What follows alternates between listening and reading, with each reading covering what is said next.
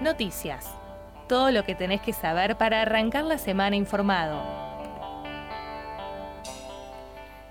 Bien, eh, arranquemos con em, cuestiones de, vacunación. Si se habrán dado cuenta, en esta semana empiezan, empezaron a llegar en Ituzaingó los turnos a la parte, como yo lo llamo, la base de la pirámide, que es este, em, los chicos de entre 18 y 20 años. ¿no? O sea, básicamente ya estamos llegando al piso, ¿no? Esta semana vecinos y vecinas de Ituzaingó de entre 18 y 20 años comenzaron a recibir turnos para recibir la primera dosis de la vacuna contra el COVID. Paralelamente se reforzaron los lugares en donde se aplican las vacunas en otra jornada provincial de vacunación. Eh, porque recuerden que en el día de ayer por la jornada de vacunación se agregó eh, recuerden que esto no es estable, o sea, no es que se agregan y quedan, no, se agregan por la jornada, después se vuelve a lo, a lo particular.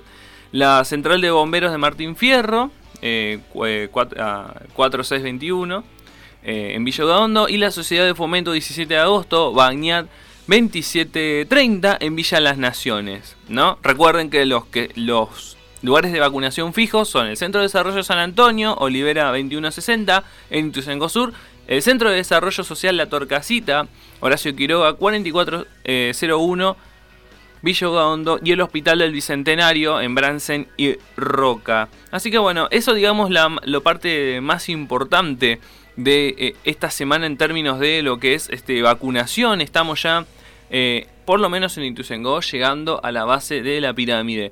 Esta semana, como, como habrán escuchado, están llegando muchísimas vacunas de, distintas, este, de distintos laboratorios, entre ellos la donación de los Estados Unidos eh, de la vacuna de Moderna, que eran 3,5 millones de dosis. Se espera, todavía no está eh, aprobado por el organismo regulatorio estadounidense, la, FDA, em, de que estas vacunas de Moderna se puedan aplicar a menores de edad.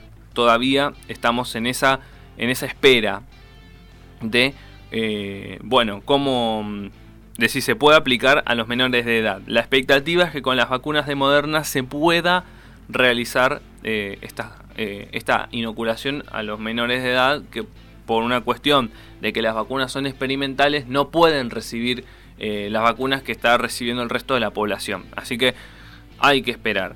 Pero bueno, eso más que nada en la cuestión de vacunación. Vamos con números. que esta semana tomó mucho vuelo la vacunación eh, en la sala de situación del Ministerio de Salud de la provincia de Buenos Aires. Queda muy claro, estamos a un ritmo promedio, promedio 2.000 eh, inoculaciones por día. Es bastante, es bastante.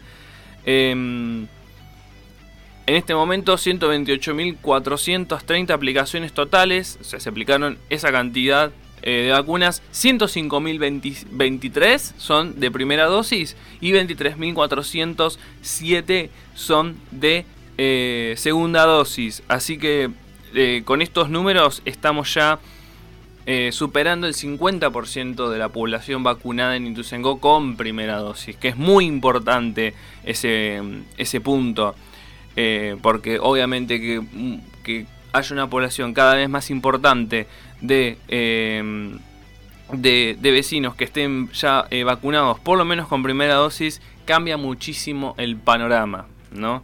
Eso es lo más importante a destacar. Así que bueno, em, vamos con cuestiones políticas. Como les dije al principio del programa, eh, esta semana es el cierre de listas, la, el miércoles pasado fue el cierre de alianzas, así que ya sabemos quiénes van a, o sea, quiénes van, qué eh, partidos van a competir, ¿no? Se definió eso este miércoles.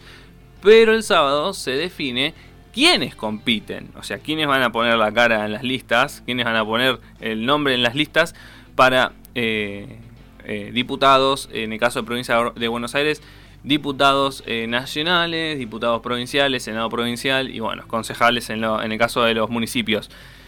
Em, así que bueno, vamos a Ituzengo si, si, les, si les parece. Eh, suena eh, Pablo Piana por el lado del, del, oficialismo para encabezar la lista mm, de, de, de, concejales, perdón, de concejales para el periodo 21, 2021, 2025, ¿no? Y alguno va a pensar, y bueno, espera, pero no se presentó en las elecciones, las dos elecciones anteriores, eh, ¿cómo o sea, se puede presentar? Bueno, Vieron que en esta patria tenemos el dicho echa la ley, echa la trampa. Como la ley de reelección eh, contempla de que si una persona no, no, no, em, no completó un mandato, ya sea por licencia, por renuncia, por lo que sea, a pesar de que haya sido elegido en dos eh, elecciones consecutivas, puede presentarse. Diferente si completó los dos mandatos. Una, pero es un detalle, es un detalle. Así que Pablo Piana suena para ir por un para, renovar la banca y ser nuevamente eh, presidente del honorable Consejo Deliberante. Veremos qué, sucede con eso. Eh, el oficialismo eh, aspira a incorporar al menos cinco concejales con una hipótesis de máxima para seis en caso de que el tercer partido no llegue al 10% de total de sufragios. Así que bueno, recordemos que el Frente de Todos es bastante amplio. Eh, para, los nombro para que los tengan en cuenta. Eh, la Cámpora impulsa a Marga Recalde como, como candidata. No se sabe en qué lugar de la lista va a estar. Eso es la, la verdad. Por otro lado, el movimiento Evita eh, con la aparición de la organización Movimiento eh, Enamorati Tusengo a cargo de Natalia Peluso, em, que es directora nacional de educación comunitaria, bueno, también está impulsando su candidatura, así que veremos qué lugar ocupa en la lista de, concejales eh, del oficialismo, ¿no? Por otro lado, el Frente Renovador tiene otra vez a Roberto Rocha, actual gerente de la línea Sarmiento de Ferrocarriles Argentinos, Em, así que veremos eh, qué lugar ocupa. O sea, se están dando cuenta que yo estoy nombrando mucha gente que tiene que estar, tiene que estar, por lo menos teóricamente, en una misma lista. Por eso les digo que esto es un rompecabezas un poco complejo. Eh, y e incluso suena también de que, o sea, en la lista de senadores provinciales haya algún intendente. Así que siempre está la teoría, la, idea o esas cuestiones de... De qué intendente puede ir ahí. Por eso le digo, el sábado, el sábado a la noche, o sea, el domingo, probablemente el próximo programa, vamos a tener un poquito más claro todo el, todo el panorama eh, político en ese sentido. Eh, saltamos eh, para la vereda enfrente, en el caso de Juntos por el Cambio, que esta semana decidió que en provincia se va a llamar Juntos. O sea, vienen, vienen economizando mucho. ¿eh? O sea, juntos cambiemos, juntos por el cambio, juntos. Ya está, ¿no? Venimos, venimos economizando mucho en ese momento.